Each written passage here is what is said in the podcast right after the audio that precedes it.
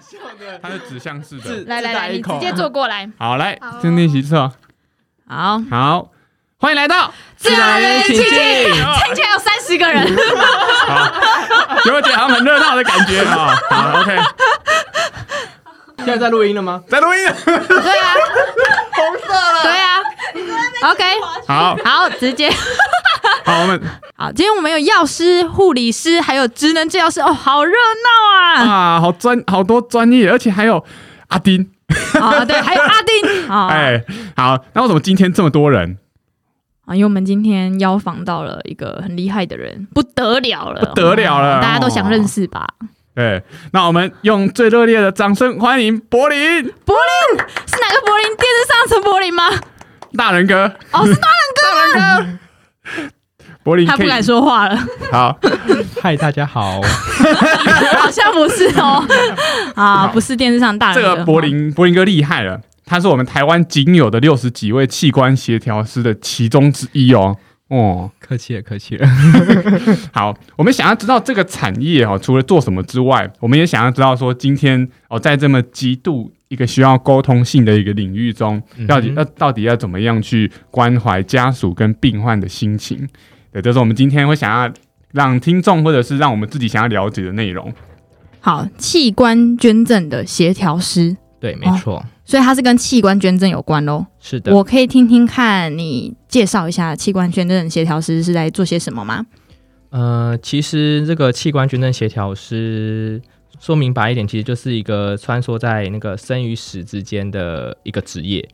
那他会在很短的时间内会有所接触喜和悲，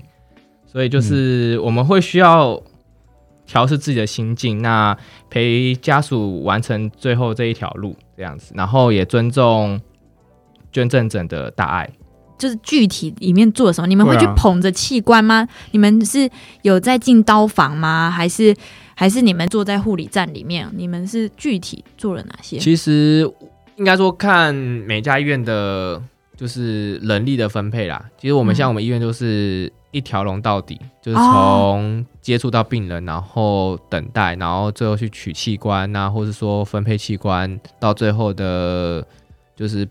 捐赠完送病人走，然后跟最后移植术后照顾，我们都整个都一条龙都照顾这那样子。你负责哪一块？你你本身？其实我们就是从头走到尾，我的我也都是从哦头走到啊有尾。点像各管事的感觉。那就是因为我们我之前是有看到一部剧哈，它叫《生死接线员》。是的，那因为那个《生死接线员》里面常常都会演说，那个医生啊跟协调师都会在救护车里面，然后拿着一箱那个是器官吧，是吗？嗯对，就是保保啊保存存这样保子鲜嗯嗯，那对那你有这样子的经验吗？哎、其实相以对前我们都会，我们除了自己医院所出现的捐赠者，那我们也其实也会接受到外院的转介器官，对就是譬如说我们医院可能觉得说这个器官我们没办法使用，那我们就会转介出去给其他的医院，比如说我们医院没有在做心脏，那我们捐赠者有愿意捐心脏，我们就会把心脏转介去给能做心脏的医院。哦，嗯哼哎那相对我们的角色就是会去联络救护车，嗯，那联络相关的团队跟准准备相关的器材那些东西，整个就是应该说就是人家说有点像是导演的概念，就是把任何现在每个环节需要出现的角色跟状况都把它排好一个顺序。现在说、嗯哦，现在医生登场了，好，医生去。那现在救护车要开了，好，救护车开。那我们哦嗯现在回到哪里？什么之类，就是一关一关把它设定好。嗯哼哼哼，那个 SOP，嗯 SOP 对，而且我觉得是真的很重要。要是没有你这个角色的话，是整个会这个体系会崩盘。所以其实对就果然是是所协谓嗯的调就是师协调师，就是把对所有东西就协调调好，对站好那个位置，这对，不样然就是大家可能会吵架，或说哦，今天谁要做对，什么责任的归属到底是谁？嗯你可以分享一些就是在工作的历程上，嗯、不管是受赠者或捐赠者，你有没有一些让你印象深刻的事情？最近我们才刚完成一个就是所谓的活体肝脏的移植手术。嗯对，那其实这个病人从我们发现这个个案的时候，其实就是等待的病人，其实他等待时间没有很久，但是因为他有很爱她的老公，对，然后做活体捐赠，捐赠肝脏给他。嗯，那其实我在中间得到的成就感，其实因为我们手机都不离身嘛，所以变成说他们有任何问题的时候打给我们，或是赖我们的时候，其实我们我的处理方式都是马上回复他们。你说医疗团队吗？还是受赠？诶，就他们两夫夫妻，哎对，诶，太太就是受赠者的部分。所以最他们还是可以拥有你的公务机的 line 那样。对，就是就还是是我有直接给我有联系留赖给他们，这样他们有任何问题可以私讯嗯哼这样子。那他们都问哪些问题啊？比如说伤口的照照护吗？还是其实，在移在还没有移植之前，就是可能会问一些流程啊，或是说一些我一些现在要注注意的事情，或是反诊一些要注意的事情那一些。那移植术后，因为他才现在还还在恢复期啊，才刚移植完手术而已，所以其实相对的，他可能后续面对可能就是一些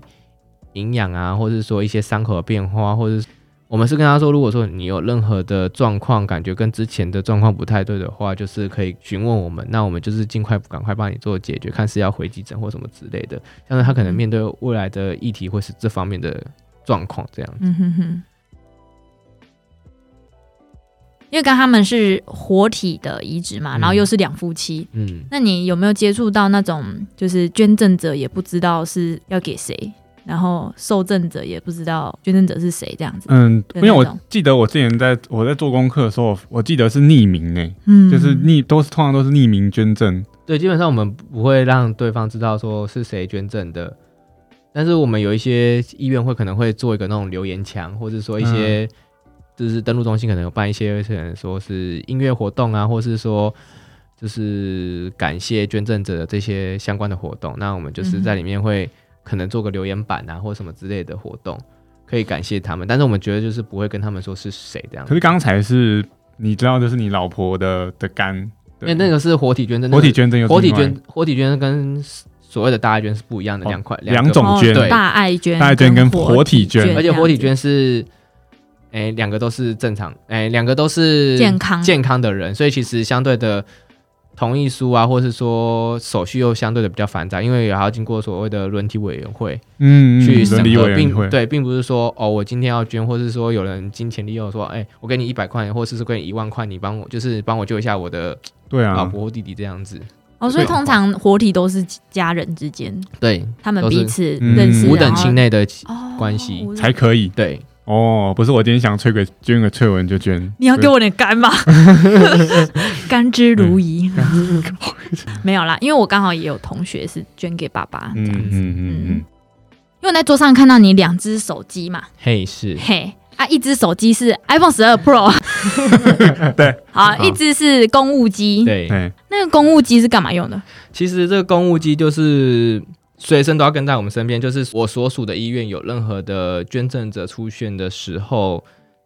他们有想了解、想要做捐赠的时候，这只手机就会响了。哦，他想捐赠就可以哦，对，就是会就可以扣你家属有意愿，或是说医生觉得说，哎，这个可以劝募看看。 OK，对，所以是你劝募嘛，对不对？所以所以通常都是一个临终者的家属，不是说像现在我想要钱，哎、我打给你这样就是会有，当然会有医疗端打给我们，哦，不会是家属打给，因为他们不知道我们手机号码，就是嗯只有医疗嗯端嗯嗯我们会把我们的电话写在就是所谓的护理站或是一些他们的交办本。那如果说这个病人有状况或什么之类的，那可以扣我们的公务机这样子。嗯，所以我想要捐，或者是有家属有意愿要捐，都都都会需要你帮忙。对他就会通知就是照顾他的护理师，护理师就会通知我们。就是 uncle 嘛，对不对？对，就是所谓的二十小时待命。符合捐赠条件的话，那我们会请他说，就是先稳定他的最基本的生命真相，就是血压、心跳那些先稳定嗯状况，然后等到他符合以后等，到脑死，准备要快脑死的哦时候，诶、哦哎就是准备能就是符合捐赠条件的时候，嗯我们是不管是打电话过来的单位或什么，我们会跟他确认目前状况，嗯那家属的想法，嗯呃，他如果说符合的话，我们就会就赶快回去；那如果说还目前还不符合的话，我们就会说哦好，那我们这个个案我们知道了，那我们会密切观察这个状况。嗯那如果说有任何变化的话，一样通打电话通知我们。病人不可能接触到的时候马上就可以做捐赠，可能需要时间去，譬如说可能有一些使用的药物需要代谢掉，那才能开始走后续的流程。嗯，对嗯哼，那通嗯常如果说家他们病房会，因为其实他们病房也都是专业训练过，所以其实大概知道哪些状况是适合符合打电话条件哪些状况是或许还可以再等待的这样子。嗯，嗯嗯，什么是脑死判定？嗯，脑死判定的话，就是就是针对他的一些神经反应，就是确认说他的脑干功能是已经丧失，哦，脑并干功能。对对啊对，他、嗯，有没有自己呼吸啊？有没有自己咳嗽，或是一些瞳孔反射啊、嗯那些的测量跟评跟判断？那也不是每个医生都可以做判定，需要有那个专科医师执照才能进行判定。嗯那再依照法规的话，三昏迷指数就是小于等于五分的话，其实就是一个潜在的捐赠者。那真的如果说要做后续的捐赠流程，昏迷哇，指数要好三分专业啊，好专业。就是这样我大家们白话一点。就是诶、就是我们这所有的流程都是需要有法规所规定，并不是说对我们今天想要开始就开始，或是说对想要做什么就做什么。所以，他如果说是符合条件的话，我们就会不管是社工还是我们器官协调师发现，或是说医师发现，跟我们讲这件事情的话，我们就会去病人所在的，比如说护理站或是病房，去了解跟家属开一个会议。那会议过程中就会讲解到，不管是病情还是说捐赠项目还是什么之类，都会都在那个会议中完成，并签署同意书，那进行后面的流程。 OK，整个会议在一个捐赠的过程是非常重要的。那有一些有一些个案，他想要捐赠，对，那你们会帮忙去说服他的家属吗？我们现在要请柏林，反正就是你就是做你嗯分内的工作，然后我跟玉婷好、要演家属。那我们两个的孩子现在已经，嗯，就是刚刚说的临终的个、呃病人了，那你会怎么样去协助这个个案？其实这方面的话，我们会是会器官捐赠，就是希望说他把的器官可以捐赠出来，那可以帮助更多的人。这其实是一种很大爱的行为。对，所以如果说小孩有这个想法的话，我觉得或许我们现在在做决定的时候，我们可以把小孩的想法纳入我们自己的那个决定思考一下。对，也不一定马上现在就要做决定，就是你们可以回家考考虑，决定怎么样以后才可以再跟我们联系。我们这边绝对是以完成你们的，就是小孩的心愿、啊，那或是嗯也要达成你们的共识，就是达到所谓的生死两相安的状况。你们应该会协调很多次吧？就是不会只有这样对啊一次。其实基本上我们在协调的时候，当然我们会把这个把这个器官捐赠这个议题交给家属，让家属回去去思考。那再来就是他们会跟护理人员那边说，那我们就会启动后续的流程。基本上这个会议也有可能会开两三次，但是基本上我们会把这个议题先就先丢给家属。好，所以这个会议嗯就是刚刚说的，就是社工啊、什么护理师，还有你们都会在医医对疗团整个医疗团队对对对都会在的一嗯一场会议这样子对。，哦， OK，那我想要问说，哎、这个在专业分工中的角色是什么？好，例如说，你说有一个会议，那有医生、有护理师，也有你们协调师。那一个会议里面，哦，你们扮演的角色是什么？扮演的角色最主要啊就是医生就解释病情，那我们现场也会有社工师跟协调师。嗯，那社工师其实就是安抚情安安抚病人的情绪，哦，那我们协调师其实就是补充整个整个所捐赠的流程，需要去注意什么事项，那我们会做什么检查或是抽血的动作，就是比较像是医疗端的解释，那社工会是整个病人端的照护。哦，所以反而照顾 比较多的是协调师、哎，那、照顾比较多的是社工、社哎，工就是家对属那边那一端的任何的需求，我们等于说是社工那边会把讯息传达给我们，然后我们协调师这边去跟医疗团队进行沟通。哦，了解了解。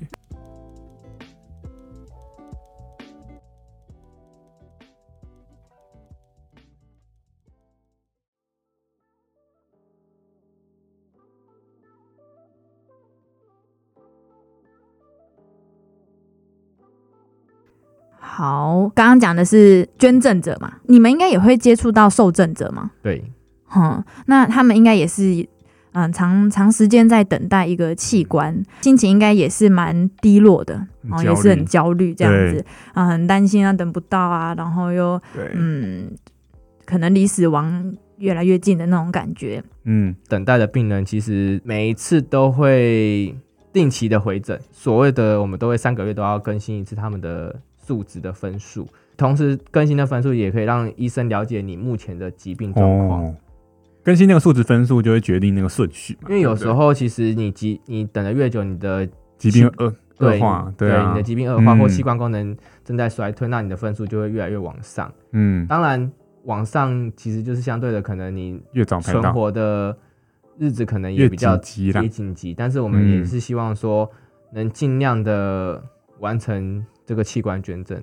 就是而且是受赠的状况这样子。那我可以问一个比较就是深的问题吗？因为你刚刚说受赠者他们会因为他们的病况，然后那个分数会越来越高。那你们是用哪些指标来评估他的那个状况又恶化了？比如说像是他哪些器官又在衰衰竭了吗？还是还有什么其项目？实我们更新分数，其实如果说因为我比较平常比较接触到肝脏的部分，那我就以肝脏为举例好了。肝脏就是以那个它的肝功能指数、跟它的凝血功能还有肾功能这三个指标去登录分，就是譬如说你这次可能有新的抽血分抽抽血数值，那嗯我们把这三、三项数值登录到登录中心，然后会它会计算出一个指标指数，那那个指数就是会依照那个指数来等于说你的疾病严重程度，那疾病嗯严重程度就会相对的影响到你的等候的顺序。哦，嗯看哪个器官就看那那几个，有点像对健检的那几个指标嗯哈，对对体对检对指标数值上面的。嗯哦，对，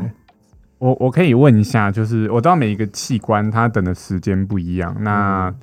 哪一个器官是台湾目前最缺的？我们下课哦，没有啦。对，目前哪一个是最缺的？大概要等多久？那你们觉得什么是器官是最缺的呢？大家听众也可以猜猜看。嗯，我先猜心脏肾脏没错，是肾脏。啊，肾脏，因为我们台湾其实相对的洗洗肾肾嘛，对哎洗肾洗肾洗的肾很王多国，洗肾王国哦对，所以其实相对的等待换肾的病人是其实是最多的。原哦来，对猜对，加分。好，谢 谢，谢谢我要那个熊熊文宣品，好， 私底下再给你。那大概要等多久？就是我建议一个配，大概要等多久才拿拿拿到肾？ 其实这就是看有捐赠者出现的状况，那跟配对到的，这不一定，对没有一个哦一定的就像 OK 在医疗端也没有人可以跟你说你这个病什么时候会好，或嗯是说。职能治疗师应该也都知道，没有一定说什么时候能恢复正常的事功对能这样子，对就只有靠我自们己不的是勤加上帝复健，嗯，对，所以你们在系统上也看到他们是排在哪里的，对，因为其实你相对的疾病状况越差的话，其实我们所协调师所要更新的频率其实就越高，有时候可能一个礼拜就要更新一次。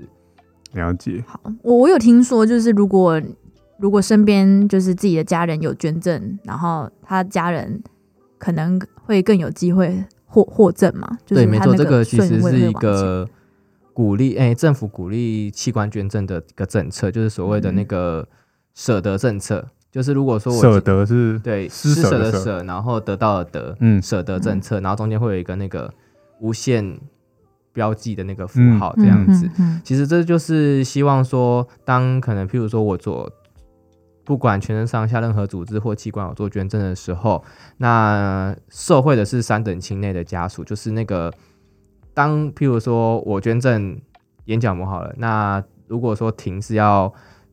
可能在等待名单中是等待肾脏好了，那刚好我们又是有三等亲内的关系的话，嗯它的排序是会大幅往前提升的。哦，对，这也是一个诱因啊，对啦，对对是一对个鼓励，就是鼓嗯励说，就是如果说真的符合器官捐赠的话，可以把这个大爱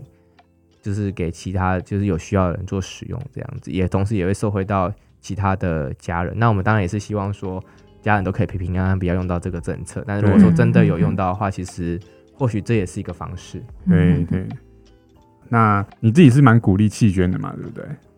嗯，弃捐这个部分，其实我相对的保守。如果说我现在能决定的话，我会想要珍惜我自己现在的生活。嗯，那你对本身有签吗？其实我没有签，应该说我还在考虑这件事情。哦，那你有打你会算跟家人讨论吗？其实我是比较没有特别去提到这个，因为我觉得就是还有很多可以把握的。我觉得提到这个就会让我觉得嗯说不出口，而且有时候其实相对的面对家属或什么之类，其实讲出这个觉得好像有什么不妥的感觉。我个人 OK 虽然说我从事这个法职业，对但是我还是要我说出口的时候，其实我还是会犹豫，有点不舍那种嗯的、会矛。盾吗？就是你今天叫别人弃捐，然后自己又没弃捐，会不会会不会有这种矛盾？其实会不会矛盾？我是把这方这两件事情把它做分别啦，嗯因为我所做的职业这方面，我就做好我的专业。嗯，那私底下所想的或是所做的，或许可能在我隔久一点，我经历到更多、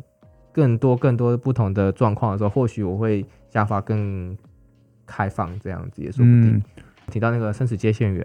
的这一部戏，其实里面的女主角那时候最后面临的啊，我这样会不会算成剧透？好，反正有哎、一如果那个听众还没看的话，请快转一分钟过 去。就是其实因为她就是女主角，最后面对的是她的老公，就是因为车祸导致她昏迷，那她所要做的器官捐赠，其实她自己身为是器官协调师，但是她也没办法这么爽快的就签下同意书，她也是嗯经历了很多不舍跟。最终决定是说好，那我们就把她的器官捐赠出去。嗯她一开始也是，就是否认这一切。我相对我觉得我自己我心态也是这样子，我没办法马上坦然去面对说，哦，我如果说未来发生什么事情的时候，我有没有办法就是做器官捐赠？嗯也或许我可能不知道的时候，那就交给交给我的家属去嗯选择这样子。不论我们本来还有设计一对个我们有设嗯桥段，是因为我们认为，我们认为啦，我们认为听众会有想捐的，可是他们就是也很尊重家人，所以就跑去跟他家人讨论。那讨论过程中，就是爸妈都不认同这样。然后我们想说，你可以扮扮演一个要怎么去跟爸妈沟通的人嘛？可是可是这样有点违背你的立场，对你又不是说想捐，其实我这个话题，其实我就想说，就尊重他们的想法。最主要是、因为我们会常常，比如说办捐赠卡的时候，其实我们都会在签署的时候，其实他都会跟他们说，哎、现在不一定要做急着做签署或是决策，你们可以把这张捐赠卡然后拿回去跟家属做讨论。嗯对，所以其实我们会不希望说你，哦，现在我现在决定了，然后结果其实家属都不知道你自己想法。嗯所以相对的，如果说他有这个想法，我们会希望说可以把这个卡拿回去跟家属那边讨论，那做出最好的决定，也让家属说哦，确原来是我的儿子女儿是有这个想法的，并嗯不会说是真的发生这个状况，还正在接受。小孩还发生事情以后，然后又突然接受说，哦，他有器啊还官有捐赠，整个两件事情双重打击。嗯对对，沟通超重要的， OK，对，我要跟柏林访谈之前，我就在做做功课嘛，边做我就有跟我爸讨论这件事情。我说：“哎、那把它那个，你有听过弃捐同意书吗？如果如果可以的话，因为我看很多人需要嘛，那我也我想签。”然后我爸就用各种理由来 来敷衍我，嗯然后我就说：“好嘛，那不然。”因为他就说什么啊，你捐眼角膜，你回来到时候找不到路啦，什么？然后我就说，好好好，你不想我捐眼角膜，又不想我捐什么心脏什么的，那如果全身上下让你选一个器官可以捐，你要捐哪一个？就他就说，那就盲肠好了。 好的，好强啊！你爸很有解剖的观 念啊，知道盲肠没有功能，他讲了一个盲 肠，对啊，突破盲肠我了。那时候， 我那时候还想说，哦，他应该就不会鸟我什么的，他就说什么啊，你不要想了啦之类的。 结果他还认真回答我说，哇，那就盲肠好了。有没有有没有弃捐者在捐盲肠的？哎、其实我们其实器官捐赠，其实里面项目是有肠子这个部分，哦有只是肠肠子啊的相对的条件比较严苛，所以真的变成说相对的捐赠者比较少，那其实等待者也比较少。对，所以其实我们如果说家属这个想法的话，我们会尊重；那如果说没有特别的话，也或是等待者，如果说没有等待者的话，我们或许就不一定会捐赠，不一定会劝募这样子。嗯哼哼，所以盲肠还是对其中一部分 啊啦，还可是以有可以功能可以啊的。可以可以，但是不能指定哎盲肠， 对，不能只捐嘛，我们是整 个肠子要诊断啊。对，切不能只切后面剩下的。 怎么办？我想到这个儿子面线。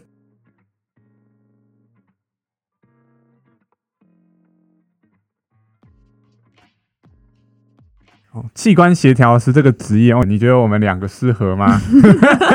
我们俩是治疗师，这对，我样们子是。职能治疗师。因为听说你以前是餐饮的嘛，对啊，对哎，我餐饮转护理，再转再做器官斜杠，哦，对啊，我们也可以不错哦治疗师斜杠器官协我调们可以啊吗？师。那个后面政药师可以吗？其实嗯我觉得任何人都可以都可以去做这方面的职业，但是一定要需要就是受过专业的训练。哎，我这样我们的身份是可以的嘛？就是医疗人员是都可以嘛？哎、其实我们会希望说有一些临床的照护的经验会维持，照嗯护，临对床就临护床理 OK，嗯所以我们还要再去考什么？护理师，哦，我们还要 啊，嗯那搞 护理师因为其实很多大部分的职业都是哦护理相关，都会希望有一个嗯年纪，就是说嗯工作有三年啊或什么之类的会比较嗯好，嗯 而且那你没有三年没有了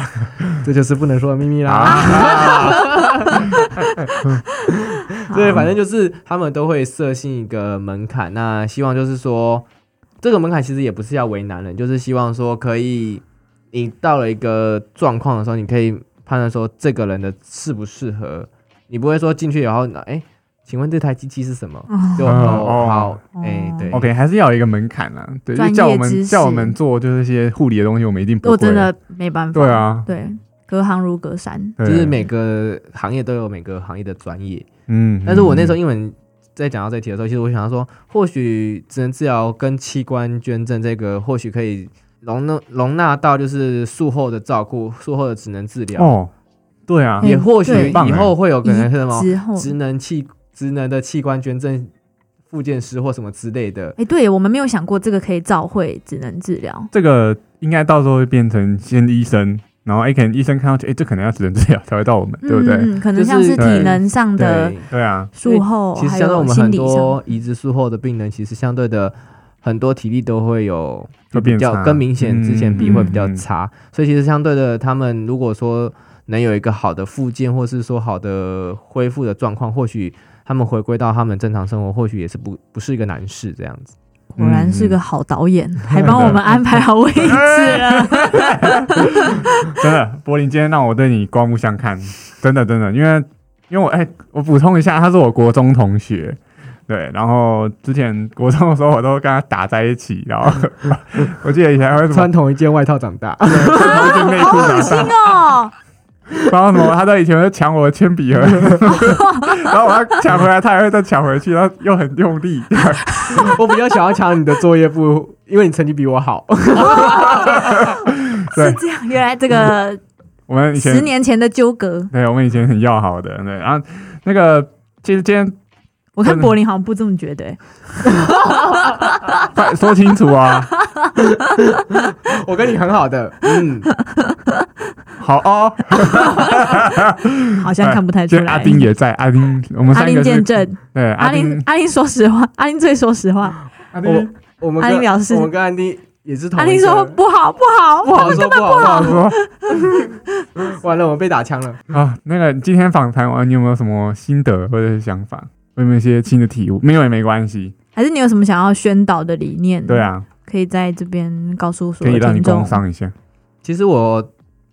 特别的想法就是说，如果说能做器官捐，当然是一个很好的行为。那在器官捐的之前，回归到我们的生活的时候，我们或许有很多的可以把握的事情，不管是家人，不管是朋友。或许我们就是很常会说跟爸爸妈妈有冲突，或觉得说对爸爸妈妈很唠叨啊什么之类的，就常常会一气之下就不想理他们，或是说电话拒绝那些东西。嗯，但其实